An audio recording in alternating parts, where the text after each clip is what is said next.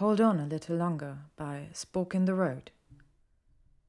Summary It's almost midnight when James says it, the thing that will consume their thoughts for the next five months. Well, it's simple, isn't it? He says, eyes bright and cheeks flushed.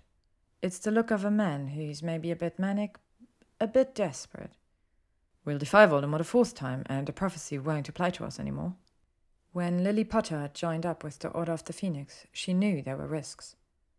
But with her being Muggleborn and James being an Auror, she figured that they were already going to be targeted by the Death Eaters, even if they had tried to stay neutral. Not that they would have, in any case, but still. Joining the Order was ultimately an easy decision, when it was just the two of them. Finding out you're having a baby in wartime is a lot like finding a ticking bomb in your bed when you wake up in the morning. Lily thinks. Disaster hasn't struck yet, but if you don't get out fast enough, it will. And it isn't that Lily doesn't want the baby. Merlin, she never wanted anything more than this child. From the moment the pregnancy detection spell shimmers gold over her stomach, she knows she would give anything, anything her magic, her safety, her life just to keep them safe. But being pregnant during war makes you realize just how badly you're losing. And Lily, six weeks pregnant and sitting on the bathroom floor staring at the paint peeling off the baseboards, can finally, finally admit that they are losing the war against Voldemort. They are losing, and she's going to bring a baby into a world where she cannot guarantee they won't be hunted or tortured or oppressed just for the sake of blood status. She's going to bring a baby into this world. Is it selfish, she wonders, to want a family that you can't hope to protect? James, though. James knows the risks as well as she does.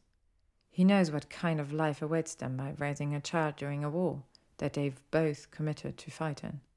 And yet, all he can find is excitement and hope that bubbles up so warmly in his eyes that Lily thinks it might be contagious. And maybe she should have stayed away from James Potter after all, if she'd known he could infect her with nothing but a smile. At family dinner, which is what James calls it, Lily just calls it chaos. They revealed the pregnancy to Sirius, Remus, and Peter with all the grace that is befitting of a marauder. Which is to say, none. Worked up an appetite? Sirius asks, eyeing James' plate of towering mashed potatoes somewhat rarely. The last time James stockpiled food like that, it had resulted in an all out food fight in their dining room, and Lily had made the four of them clean everything without magic. He's not overly eager to repeat the experience, even if mashed potatoes are the ideal food fight food. James, with a shit eating grin that he's never been good at keeping under wraps, hums in response. Well, I'm eating for two, he says, taking Lily's hand in his, and he waits patiently for the joke to land. She would have been content to just tell him outright, but the utterly flabbergasted look on Sirius' face and the way Remus drops his fork just might make it worth it. For all that James is wild and reckless and a bunch of other things that Lily has learned to call endearing, he's unfailingly gentle with her, and especially now that they're pregnant. Her baby bump hasn't even started to show yet. She's only ten weeks pregnant after all, but every day when James comes home from work, he kisses her and then drops to his knees to speak to the baby cooing softly to little Prongslet. When Lily wakes in the early hours of the morning to vomit, James holds her hair back and pressures a cool washcloth to her forehead. When she craves pickles at two in the morning, James rolls out of bed and goes to the nearest muggle grocery store, which is terribly sweet, even if he accidentally went as a hag once and nearly got caught by animal control. It's unfair, Lily thinks, that she only gets one month to enjoy the idea of raising this baby with James before it all comes crashing down. Albus Dumbledore calls a small order meeting the first week of February. Lily and James are there, so are Alice and Frank Longbottom. There has been a prophecy, Dumbledore says, and he won't quite meet their eyes. The one with the power to vanquish the Dark Lord approaches. Born to those who have thrice defied him, born as the seventh month dies. And the Dark Lord will mark him as his equal but he will have power the Dark Lord knows not. And either must die at the hand of the other, for neither can live while the other survives. The words echo in Lily's head. She can't get rid of them. When she's washing dishes, when she's in the shower, when she's folding laundry, when she's grocery shopping. They repeat over and over and over until she thinks she's going to go mad. James tries not to let it bother him, but Lily knows her husband better than she knows herself some days, and she sees the tiredness in his eyes, can feel the way he wraps his arm around her. Their son, because it's been fourteen weeks now and they know it's a boy, might be the savior of the wizarding world. He might also have to die for it. It's unbelievably selfish, cruel almost, but Lily almost hopes that the prophecy really refers to Alice and Frank's child and not hers. In truth, she wouldn't wish it on anyone, but there is a voice in the back of her mind that constantly prays, Please, please, not my son. Fleamont is good, family name, James says, and has been saying for two or three weeks now. Lily can't tell if he's serious or not, and she doesn't bother asking because she doesn't want to trigger yet another I'm not serious, he is. Instead, she outright refuses to have a son called Fleamont. Doesn't even let James get past his first defense for the name. She also shoots down Charles and Hadrian. But it's the latter that brings them to finally decide on a name. Harry, Lily suggests one morning.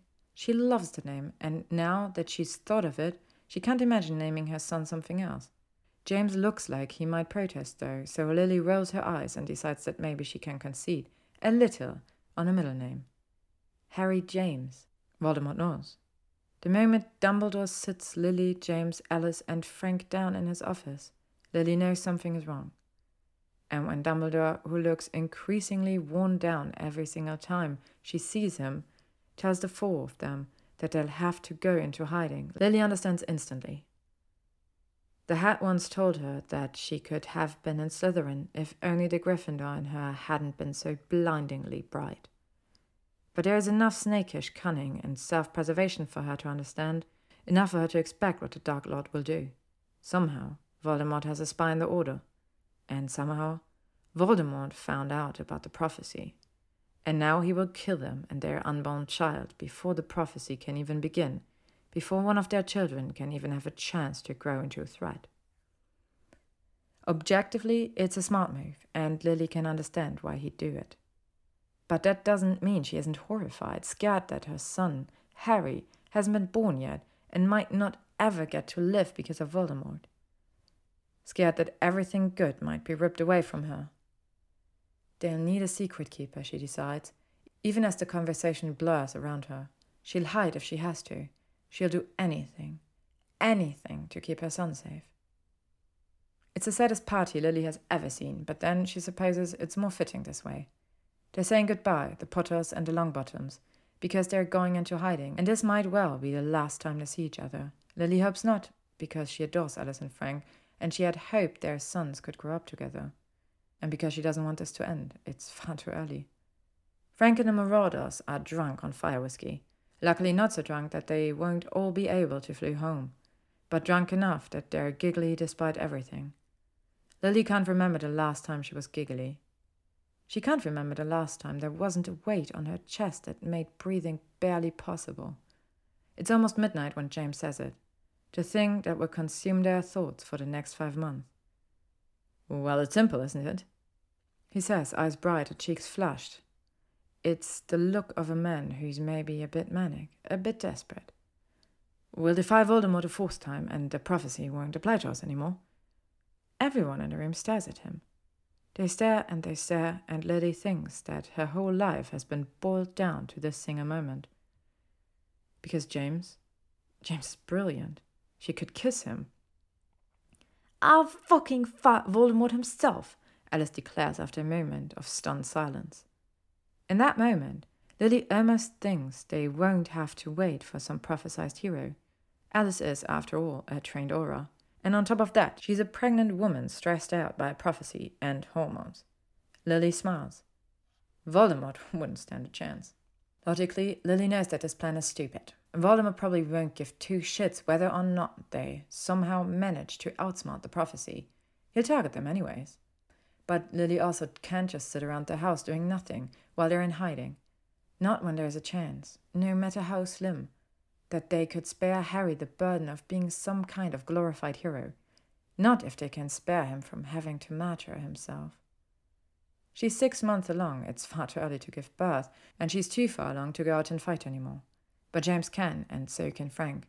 Even though James won't tell her as much, Lily hears from some pretty reliable source, read Sirius bragging, that they've been out in full force, baiting Death Eaters during raids and shouting condemnations of Voldemort from the top of their lungs. James and Frank are actually getting quite the reputation for being either utterly fearless or suicidal. Apparently yelling, Voldemort is a punk bitch, from the top of your lungs during a Death Eater raid will get you some serious street cred with the younger Aurors, if rumors are to be believed. Half the time, Lily would like to smack her stupid husband for goading people like that, especially since the Death Eaters are dangerous, and as much as Lily would like to void the prophecy, she also doesn't want to raise Harry by herself. But she doesn't berate James for it, even if it worries her sick.